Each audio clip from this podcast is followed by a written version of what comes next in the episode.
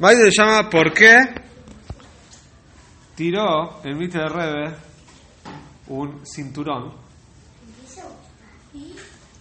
a su hermana? Dice, el mite de Rebe, Doiber, dice, estaba débil. En general era una persona débil. Desde que nació tenía una salud frágil. O sea, se enfermaba rápido. Y por eso tenía prohibido ya desde chiquito esforzarse. No podía esforzarse. Dice, tenía una sola cosa el mite de Rebe que lo reforzaba y que le hacía bien al cuerpo. Cada vez que escuchaba Hasidus de su papá del Alter Rebe, entonces sentía en su cuerpo como sentía bien, sentía mejor. Así que cada vez que podía, el mite de Rebe iba a escuchar un Maimer de su padre. Le pedía, papá, por favor, enseñame un Maimer. El Alter Rebe, que sabía que al hijo de los Maimores le hacen bien físicamente, entonces se esforzaba siempre de decirle Maimori, este amor tan grande que tenía el mite de Rebe por los Maimorim no tenía límites. Por eso buscaba de todo tipo de maneras, raras a veces, escuchar el del Padre. Una noche, era tarde, madrugada, ¿sí? No madrugada, era, a mí no, no tan, tan tarde, era, tarde. Y estaba la Rabanit, la hermana de de Rebe, se llama Freida, la hija del Alte Rebe, una de las hijas. Quería dormirse, pero no lograba dormirse. Era ya varios días que la red Freida se sentía mal, tenía fiebre, le dolía la garganta, tenía la garganta roja, y estaba dando vuelta en la cama sin poder dormir, pobre. Al lado de la, de la cama de Retzenfreid había un armario chiquitito con libros. Y entre los libros que estaban ahí había también libros de Maimorim del papá, del Alter Rebe. Ahora, porque los Hasid sabían que la Retzenfreida era una lamdanita, era una estudiosa muy grande, sabía estudiar muy bien. Y sabía muchísimos Hasidus, tanto como los grandes Hasid del Alter Rebe. O sea, era una mujer muy estudiosa. Entonces, la red Freida, que no se podía dormir, agarró un libro para empezar a estudiar. Empezó a hojear el libro para buscar uno de los Maimori. Entonces dijo, si no puedo dormir, por lo menos voy a estudiar, dijo red Freida. De repente se escuchó un golpe en la puerta. Freida preguntó, la red preguntó quién es. Y contestó, tu hermano Ver, tu hermano Ver. Bueno, dejó el libro de Sefer Maimori, fue hacia la puerta para abrir la puerta, y estaba Doiber así, el hermano Bell también sin poder dormir. Dice, vení, vení.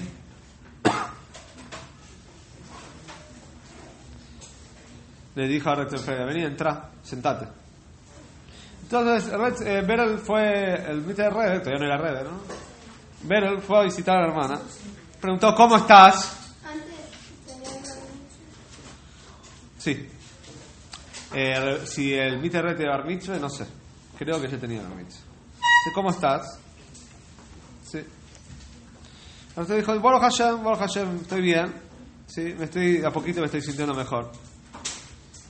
Después le preguntó, dice, ¿sabes por qué estoy tan apurado? Le preguntó él a ella. ¿Viste que estoy apurado? ¿Estoy, ¿Sabes por qué estoy tan apurado? Entonces, la dice, no, la verdad que no sé por qué. ¿Por qué llegaste tan apurado? Y el Rey contestó, escuché que estás llegando, papá, para visitarte a vos. Escuché que está viniendo acá al cuarto para visitarte a vos. Dice, ¿y sabes qué? Este es un momento súper especial. A propósito, ya que te viene a visitar, pedile un Maimer. Me dijo el Mite de la hermana. Ya que viene tu papá, ya que viene el Alter Red, viene el a visitarte, pedile. Entonces, la, hermana le preguntó a ver, dice, pero ¿cómo estás tan seguro de que me va a decir un Maimer? ¿Cómo, ¿Cómo estás tan seguro que va a aceptar? ¿Sí? Pero mi terreno contestó lo siguiente.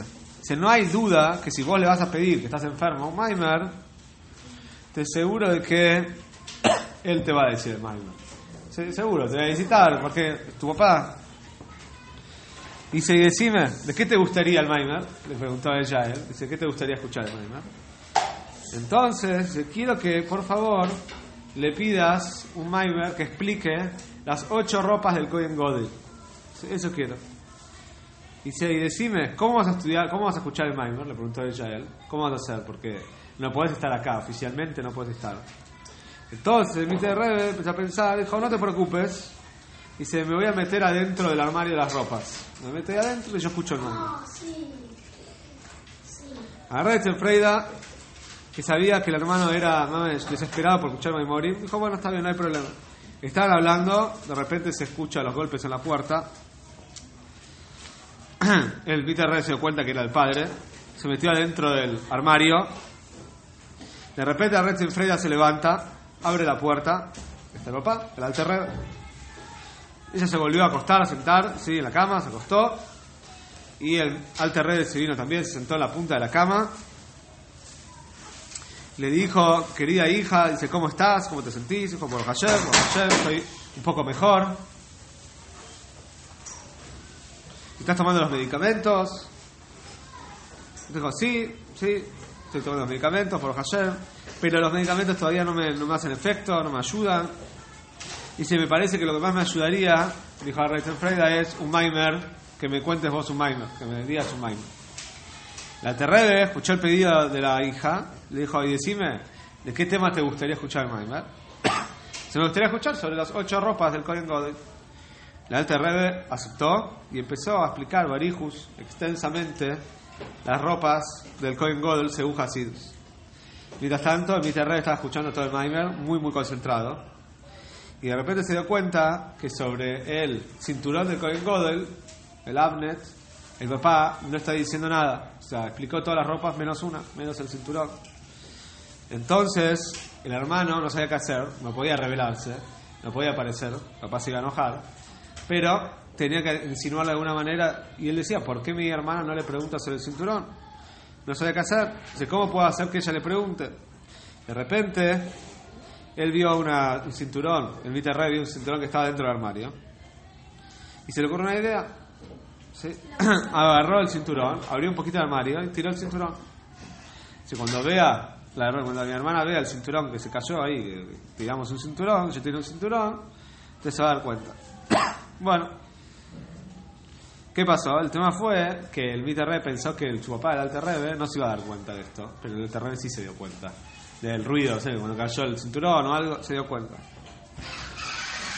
Entonces, de repente el Alterrebe dijo, este es Beryl. Dice, esto, esta acá está metido Beryl. El Alterrebe se dio cuenta, acá el, hijo está metido. Entonces agarró el Alterrebe, abrió el armario y lo descubrió a el hijo. A ver, ¿por qué hiciste esto? Le dijo al Alterrebe. El Alterrebe estaba o sea, enojado. No estaba contento para nada. Y mi Terrebe no sabe lo que hacer, le dio miedo, la verdad, le dio al papá, así, enojado, serio. Dice, quería escuchar Hasidus. Pero al Terrebe no le gustó la respuesta. No dice, bueno, qué buena respuesta, mi hijo quiere estudiar Hasidus, buenísimo. No, no le gustó la respuesta. Y el papá le dijo, te voy a dar un castigo. ¿Cuál es el castigo? Dice, llaves, este próximo llaves, que siempre el Terrebe decía Memori, tenés prohibido escuchar Hasidus en el Shul. No puedes venir. Dice, tenés que volver a casa. Cuando yo voy a decir Maimer, tenés que irte del Shul. No puedes quedarte.